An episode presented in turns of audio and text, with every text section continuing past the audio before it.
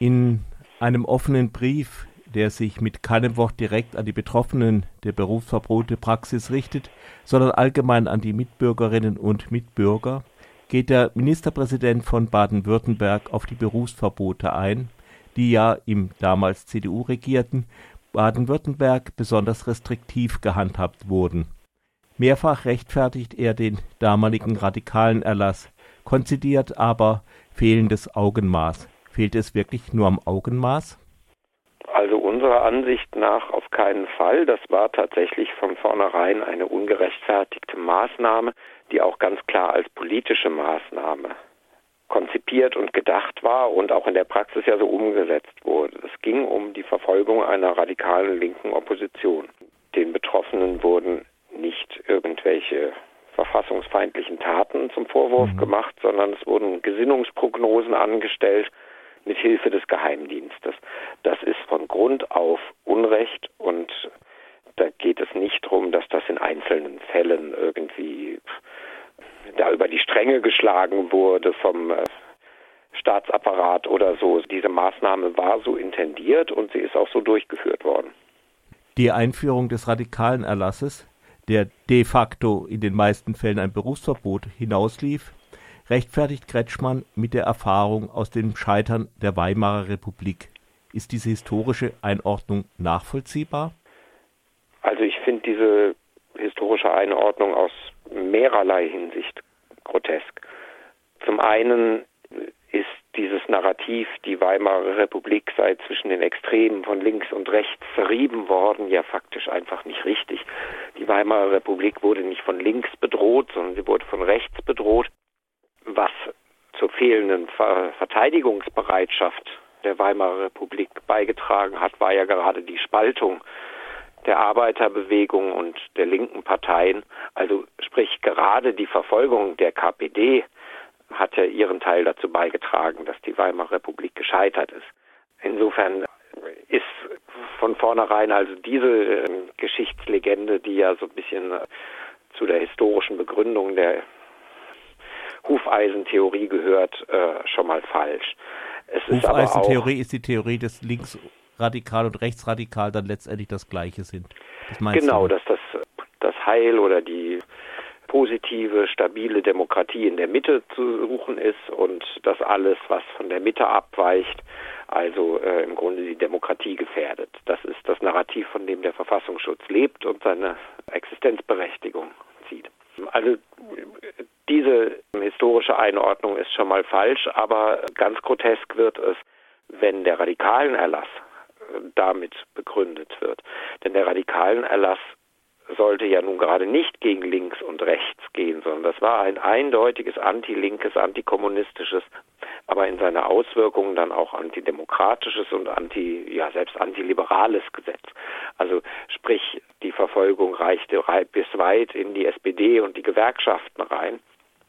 Es waren faktisch keine Rechten betroffen. Von den Tausenden von Fällen, die zum Beispiel in dieser baden-württembergischen Studie, die Herr Kretschmann in Auftrag gegeben hat, selbst ähm, genannt werden, äh, sind dann drei Fälle von Rechten aufgeführt, die auch unter dem, äh, ja, äh, der Prämisse dieses radikalen Erlasses verfolgt wurden. Und das nicht, weil es keine Rechten im Staatsapparat gegeben hätte. Und das mhm. ist das äh, nächste, ja. Also das ist ja tatsächlich so, dass die Rechten damals über die, äh, die von der Verfolgung betroffenen Linken zu Gericht saßen. Es war durchaus nicht die Ausnahme, dass NS-Richter, ehemalige NS-Richter, andere an NS-Kriegsverbrechen beteiligte Richter über diese Berufsverbote oder diese Fälle von Berufsverbot zu Gericht saßen und äh, linken Berufsverbot erteilt haben. Hm? Also diese Beispiel Analogie ist von vorne bis hinten total schief und ich finde sie tatsächlich eigentlich auch eine Verhöhnung. Also wer jetzt sagt, äh, da ist irgendwie Unrecht geschehen und uns gleichzeitig mit Nazis in einen Topf wirft, der, ja, der hat anderes im Sinn als eine wirkliche Entschuldigung. Äh, kannst du, was diese ehemaligen Nazirichter betrifft, ein Beispiel nennen? Ja, also äh, am einflussreichsten ist sicherlich Willi Geiger gewesen, der das mhm. Grundsatzurteil des Bundesverfassungsgerichtes zu den Berufsverboten mitverfasst hat oder als Berichterstatter, also federführend daran beteiligt war. der war äh, ehemaliger NS-Richter, SA-Rottenführer und so weiter und hat eigentlich schon in seiner Dissertation im Dritten Reich diese Auffassung vertreten, der Beamte dürfe eben nicht, nicht innerlich kühl und nur formal dem Staat gehorchen, sondern er müsse mit Leidenschaft für die Staatsmacht brennen und das sei von einem Beamten zu erwarten. Und wer das nicht vertrete, der biete eben nicht Gewähr dafür, für diesen Staat einzutreten. Das war sicherlich so ähm, der einflussreichste Fall, aber es gab auch viele andere, wo es auch biografisch wirklich entsetzliche Dinge gab, beispielsweise Silvia Gingold, die Tochter des jüdischen Resistancekämpfers Peter Gingold, bekam Berufsverbot und der Richter, der über sie dann urteilen sollte, war ebenfalls NS-Richter gewesen. Kretschmann geht auch auf Gefahren der Demokratie von heute ein und erwähnt da Radikalismen von rechts und links sowie militante Verschwörungsideologien und Reichsbürgertum. Ich glaube, wir sind uns einig, dass ein Lehrer im Geschichtsunterricht nicht erzählen sollte, dass die Bundesrepublik im Grunde nur eine Firma sei und in Wirklichkeit das Deutsche Reich weiter bestehe. Was wäre zu machen, wenn irgendwie bekannt würde, dass jemand das auf seiner Webseite gepostet hat und dann in den Staatsdienst will? Wir können gern über diese Frage reden. Ich finde sie nur, ich würde nur vorher im Vorhinein mhm. anmerken, dass ich sie in diesem Zusammenhang tatsächlich eigentlich abgeschmackt finde. Denn darum ging es nicht. Die Wachsamkeit da muss aus der Zivilgesellschaft kommen, in allererster mhm. Linie. Ähm, das staatliche Instrumentarium dazu, das gibt es bereits. Das muss man nicht, also dazu muss man nicht auf diese Regelanfrage zurückgreifen und auch nicht auf diese Gewährbieteklausel, die eine Gesinnung prognostiziert, sondern da kann man sich wirklich an dem festhalten, was tun, schreiben, sagen denn Menschen. Ja? Und all das, das muss man vielleicht auch nochmal in aller Deutlichkeit sagen, ist bei den Betroffenen des radikalen Erlasses in den 70er, 80er Jahren ja nicht geschehen. Das ist, ähm, sind keine Vorwürfe, die haben das und das im Dienst gemacht und nicht mal außerdienstlich, sondern das waren einfach Hinweise, die nach Ansicht des Staates ein Misstrauen rechtfertigen. Ja, und da, wo der Staat misstrauen will, und das wollte er, äh, es war eine massive Stimmungmache gegen äh, eine radikale linke Opposition, da findet man Gründe für Misstrauen. Und wenn, die, äh, wenn der Betroffene selbst ähm, gezwungen ist, Zweifel auszuräumen, dann ist das äh, ein Ding der Unmöglichkeit. Und das war auch klar. Ähm, letzten Endes hat niemand eine reelle Chance gehabt gegen ein solches Berufsverbotsverfahren. Also nochmal, äh, tatsächlich, es ging nicht darum, dass da irgendwie Extremisten von äh, rechts ähm, irgendwie betroffen gewesen wären oder auch nur im Ansatz gemeint gewesen wären. Niemand von denen hat sich unsicher gefühlt. Ähm, aber selbst wenn wir über die äh, jetzigen Bestrebungen, so eine Regelanfrage, äh, wie sie damals ähm, bestand, wieder ähm, aufzuwärmen, finde ich die Frage ähm, so nicht richtig gestellt.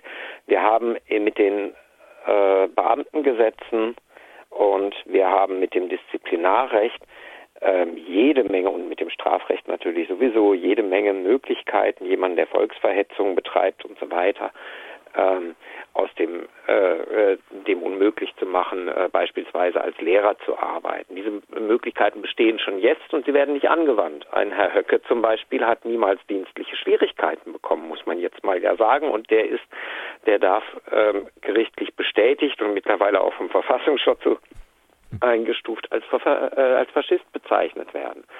Ähm, also diese Möglichkeiten hätte man längst, wär, äh, längst, sie werden aber nicht angewandt. Äh, was ich aber noch äh, finde, was wir tatsächlich noch bei der Frage der geschichtlichen Einordnung, muss man jetzt tatsächlich ja mal sagen, diese Berufsverbote beruhen historisch auf einem Nazi-Gesetz nämlich dem Gesetz zur Wiederherstellung des Berufsbeamtentums. Und das ist etwas, was tatsächlich in Europa ziemlich einmalig ist. Und dass das in den bundesdeutschen Staat übernommen wurde, ist eigentlich bereits ein Skandal. Äh, die Alliierten wollten das auch zunächst auf keinen Fall zulassen und erst im Zuge des Kalten Krieges haben sie sich äh, davon überzeugen lassen, dass der BRD äh, das zugestanden wird. In dem Gesetz zur Wiederherstellung des Berufsbeamtentums von 1933 ging es den Nazis darum, einmal politische Gegnerinnen und Gegner, aber auch Jüdinnen und Juden aus dem Staatsdienst zu entfernen. Und das wurde getan mittels einer Gesinnungsprognose. Und die hatte genau diese Formel, die heute Gewährbieteklausel genannt wird, die in den Beamtengesetzen auch heute noch zu finden ist, nämlich dass jemand nicht in den Staatsdienst darf, wenn er nicht jederzeit Gewähr dafür bietet, voll einzutreten. Für damals den nationalen Staat, heute die freiheitlich-demokratische Grundordnung. Aber das Problem ist, dieses jederzeit voll einzutreten. Das verlangt nämlich eine Gesinnungsprognose und es beinhaltet eine Beweislastumkehr. Mhm. Sprich, der Delinquent hat zu beweisen, dass er kein Feind des Staates ist. Man kann sich überlegen, wie soll man das denn beweisen? Und tatsächlich ist es nicht zu beweisen. Das gibt dem Staat jede Handhabe. Mhm. Und insofern ist dieses Gesetz nicht nur rechtsstaatlich, sondern auch historisch eine äh, höchst fragwürdige Angelegenheit. Kannst du kurz erzählen, du bist ja so was wie das letzt, eines der letzten oder das letzte Opfer von so diesem Berufsverbotsverfahren, auch wenn du jetzt wieder im Dienst bist? Also im Grunde äh, gehöre ich nicht gar, gar nicht mal mehr in diese Reihe rein, sondern mein Fall war im Grunde 20 Jahre nach den letzten Berufsverboten, die es Mitte der 80er gab, die Sache wieder aufleben zu lassen oder wiederzubeleben. Das ist damals von Annette Schawan ausdrücklich so auch gesagt worden, dass man schauen will, ob dieses Gesetz eigentlich noch so tragfähig ist und so weiter. Und bei mir war es so, dass ich, also als ich dann tatsächlich meine Einstellung als Lehrer bekommen hätte, ich habe mein Referendariat absolviert und habe dann eigentlich erst über eine Ladung zum Verhör erfahren, dass ich Berufsverbot bekommen sollte. Ähm, Anlass war meine Mitgliedschaft in der antifaschistischen Initiative Heidelberg zu Beginn. Später ist noch meine Tätigkeit für die Rote Hilfe nachgeschoben worden und auch meine Mitgliedschaft in der VVN, also der Vereinigung der Verfolgten des mhm. Naziregimes. Das war es so im Groben, waren das auch die äh, wesentlichen inhaltlichen Vorwürfe und so ähm, haben das die damaligen Kultusbürokraten dann beschlossen, äh, würden eben Zweifel an meiner Verfassungstreue begründen und damit sei ich eben nicht in den Staatsdienst einstellbar. Ich habe Widerspruch eingelegt und dagegen geklagt und das hat sich einige Jahre gezogen, bis ich dann im Jahr 2007 tatsächlich wieder anfangen durfte. Allerdings habe ich auch niemals ein Wort des Bedauerns gehört oder so, sondern da wurde lediglich gesagt, wir waren gerichtlich gezwungen, ihn einzustellen. Das ist natürlich auch eine Hypothek, mit der man ins Berufsleben mhm. startet, die, naja, man sagen, nicht ganz einfach ist. Kretschmann geht ja in, in seinem offenen Brief zu den Berufsverboten, spricht er ja die Opfer, wie ich vorhin schon gesagt habe, gar nicht direkt an und erwähnt auch ihre Forderungen nicht.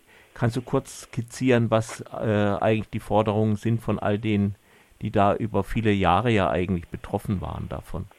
Also was uns wichtig ist, ist vor allem die vollständige inhaltliche Rehabilitierung. Das beinhaltet eine Entschuldigung äh, bei den Betroffenen, nicht weil wir äh, wirklich eine Entschuldigung äh, von Herrn Kretschmann bräuchten oder so, sondern tatsächlich, damit ein Signal gesetzt ist, diesen Menschen ist jahrzehntelang Unrecht widerfahren und sie sind zu Unrecht diffamiert worden ähm, und zu Staatsfeinden erklärt worden. Hm wir finden weiterhin, dass es zumindest in den Fällen, bei denen Menschen äh, heute in Altersarmut leben oder erhebliche finanzielle Einbußen hatten, weil sie über Jahrzehnte lang ihren Beruf nicht ausüben durften, dass da auch eine finanzielle Entschädigung angebracht ist. Das sind äh, für den Landeshaushalt Peanuts und es ist nicht viel mehr als eine symbolische Geste, aber die fänden wir wichtig, um tatsächlich klarzustellen, hier ist staatliches Unrecht geschehen. Und das, finde ich, müsste mal in aller Deutlichkeit gesagt werden, dass einfach gesamtgesellschaftlich auch gesagt wurde, hier ist durch staatliches Handeln massive Menschenrechtsverletzungen begangen worden, hier ist Menschenunrecht geschehen.